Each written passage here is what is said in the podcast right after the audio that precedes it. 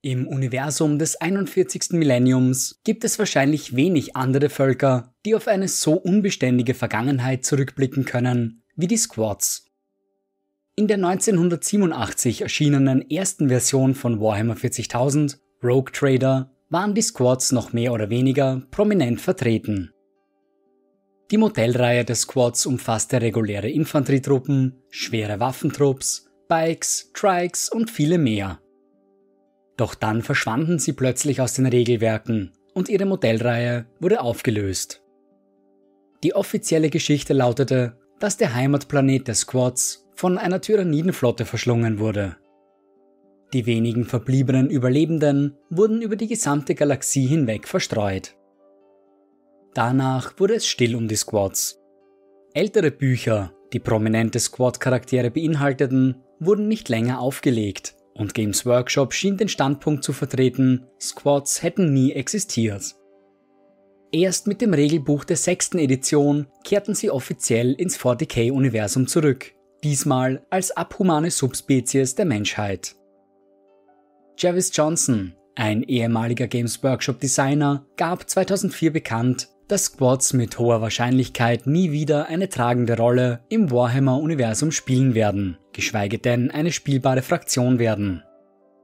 Angeblich war Games Workshop in den 90er Jahren zu dem Entschluss gekommen, dass die Ästhetik von Zwergen nicht in das 40k-Universum passte und dass Squads nie eine passende und vor allem eigene Identität bekommen hätten. So blieb es bis heute. Über die Jahre hinweg wurde nur ein einziges weiteres Squad-Modell veröffentlicht, und zwar für das Tabletop-Spiel Necromunda Underhive. Dennoch erfreuen sich Squads einiger Beliebtheit und verfügen über eine erstaunlich detaillierte Hintergrundgeschichte. Da sie aber hauptsächlich in den Anfangsjahren von Warhammer 40k vertreten waren, kann diese Hintergrundgeschichte heute nicht mehr ohne weiteres als Kanon angesehen werden. Trotzdem lohnt es sich, einen Blick auf die Space-Zwerge zu werfen und darüber nachzudenken, was hätte sein können.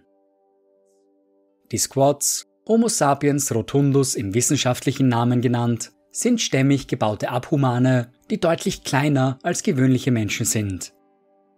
Ihre durchschnittliche Körpergröße beträgt 1,40 Meter und geht auf die höhere Gravitation ihrer Heimatplaneten zurück. Diese liegen im Herzen der Milchstraße, nicht allzu weit von Terra selbst entfernt. Ihr Haar ist dicht und buschig, die meisten von ihnen kultivieren zumindest irgendeine Form eines Bartes.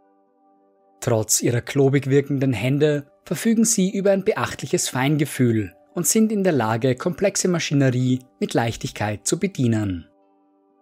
Ihre Lebensspanne liegt bei rund 300 Jahren, wobei manche von ihnen schon so lange leben, dass ihr wahres Alter nur erahnt werden kann.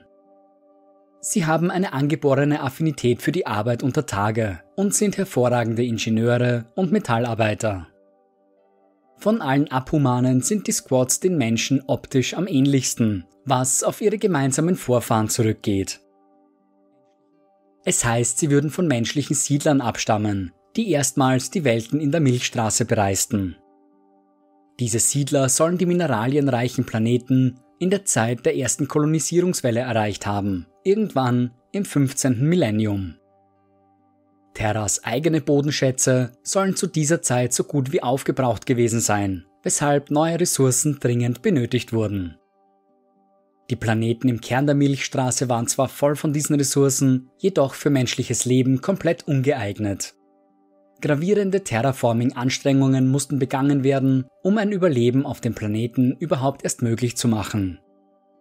Extreme Gravitation, dünne oder gar keine Atmosphäre und hohe Radioaktivität machten den ersten Siedlern hier das Leben schwer. Trotzdem gelang es ihnen, auf den neuen Welten sesshaft zu werden, die sich schnell zu reichen Bergbauwelten entwickelten. Die Siedler lernten schnell, dass Unabhängigkeit von außen von extremer Wichtigkeit war, um das Überleben auch für die kommenden Jahre zu gewährleisten. Große Teile des alltäglichen Lebens wurden unter Tage verlagert, wo auch die Lebensmittel der Kolonie herangezüchtet wurden. So konnten sie der tödlichen Oberfläche des Planeten entkommen und eine erfolgreiche Gesellschaft gründen. Als dann die großen Warp-Stürme über das Imperium der Menschheit hereinbrachen, begannen sich diese Siedler mehr und mehr abzuschirmen. Über die Jahre hinweg begannen sie sich auch äußerlich auf ihre neue Heimat einzustellen. Sie wurden stämmiger, robuster und sowohl ihre Knochendichte als auch ihre Körpergröße passten sich an die hohe Gravitation an. Unter den Squads finden sich einige der besten Wissenschaftler und Ingenieure des gesamten Imperiums, und manche behaupten, diese hätten ihren Beitrag zur Veränderung der Siedler geleistet. Die Squads selbst nennen diese Zeit das Zeitalter der Gründung, denn es kann ohne Zweifel als Ursprung des Squads angesehen werden. Die Geschichte des Squads ist in insgesamt fünf Zeitalter aufgeteilt, jedes bestimmt durch eine bedeutende Veränderung in ihrer Zivilisation. In manchen Quellen wird berichtet, dass die Menschheit auf Terra zu jener Zeit enge Kontakte zu den Squads und ihren Minenkolonien pflegte. Zudem soll ein reger Handel zwischen den Zivilisationen stattgefunden haben. Die Squads hätten wichtige Rohstoffe exportiert, während die Menschheit Nahrungsmittel zur Verfügung stellte. Als nächstes folgte das Zeitalter der Isolation, in der der Kontakt zwischen den Welten der Squads und der übrigen Menschheit komplett abbrach. Die Warpstürme, die auf die Geburt eines neuen Chaosgottes hinwiesen, hatten sowohl Kommunikation wie auch interplanetares Reisen unmöglich gemacht. Die Squads waren also auf sich allein gestellt. Glücklicherweise erwiesen sie sich als mehr als fähig, mit dieser Situation umzugehen. Die Welten unter ihrer Kontrolle schlossen sich zusammen, um den Gefahren jener Zeit gemeinsam zu trotzen. Es war zu dieser Zeit, dass die Squads von ihren kolonisierten Planeten erstmals als Heimatplaneten sprachen. Sie hatten also eine eigene Identität gefunden und waren nicht mehr länger einfache menschliche Kolonisten. Während des Zeitalters der Isolation schlossen sich die Welten des Squads immer fester zusammen, formten Handelsrouten und politische Beziehungen. Aus dieser Kooperation gingen erstaunliche Wissenschaftler hervor, die sich, anders als die Mitglieder des Adeptus Mechanicus, nicht auf Religion verließen, um ihr Fach zu meistern. Die Squads waren Verfechter der wahren wissenschaftlichen Methode und bestrebt, neue Technologie von Grund auf zu verstehen. Als die Warpstürme begannen abzuflauen, begann für die Squads das Zeitalter des Handels. Erstmals stießen sie auf nichtmenschliches, intelligentes Leben. Vor allem ihr Kontakt mit Orks und Eldari ist gut dokumentiert. Erste Aufeinandertreffen verliefen zwar wenig aussichtsreich, als einige Außenposten der Squads gnadenlos angegriffen wurden. Doch es stellte sich schnell heraus, dass die Squads erbitterte Kämpfer waren und ein Handel mit ihnen weitaus ertragreicher sein würde. Sie nutzten ihren unermesslichen Reichtum an wertvollen Mineralien, um an Xenos-Technologie aller Art zu gelangen. Hydrokulturanlagen, die die Squads mit Hilfe der Eldari errichteten, gehören auch heute noch zu den ertragreichsten Nahrungsquellen, die dem Imperium zur Verfügung stehen. Erstaunlicherweise blieben die Squads in ihrem Umgang mit fremdartigen Xenos-Rassen mehr oder weniger neutral und hielten sich aus den meisten Konflikten heraus. So konnten sie die Handelsrouten mit allen Seiten offen halten, sogar mit den Orks. Dies sollte sich jedoch schon bald ändern, denn den Squads stand das Zeitalter der Kriege bevor. Eine gigantische Ork-Armada unter der Führung des Warbosses Grunhag der Häuter bereitete eine Invasion des Squad-Heimatplaneten vor. Die Verluste auf beiden Seiten waren gewaltig, als sich blutige Kämpfe in den Minenschächten und unterirdischen Anlagen abspielten. Die Squads baten die Eldari um Unterstützung in ihrem Kampf gegen die Grünhäute, jedoch ohne Erfolg. Die Kommunikationskanäle blieben stumm. Ein tiefer Groll gegen ihre einstigen Handelspartner war die Folge, der selbst bis heute anhält. Das Zeitalter der Kriege war katastrophal für die Zivilisation der Squads. Unzählige Vorposten und Kolonien fielen unter dem Ansturm der Orks. Selbst im 41. Millennium werden noch zahlreiche Expeditionen aufgestellt, in der Hoffnung, auf eine der ehemaligen Squad-Kolonien zu stoßen. Nicht selten werden diese von Tech-Priestern des Adeptus Mechanicus begleitet, die hoffen, Teile der längst vergessenen Squad-Technologie wiederentdecken zu können. Im Anschluss an den großen Weltenbrand folgte für die Squads das Zeitalter der Wiederentdeckung. Es war zu dieser Zeit, dass die Menschheit sich zum großen Kreuzzug aufgemacht hatte, um vergessen geglaubte Planeten wieder zu entdecken. Einmal mehr wurde Kontakt zwischen dem Imperium der Menschheit und den Squads hergestellt. Das Imperium fand eine Zivilisation vor, die sich in sogenannte Festungen organisiert hatte. Eine Festung umspannte meist eine der Bergbaukolonien, die die Squads erschaffen hatten.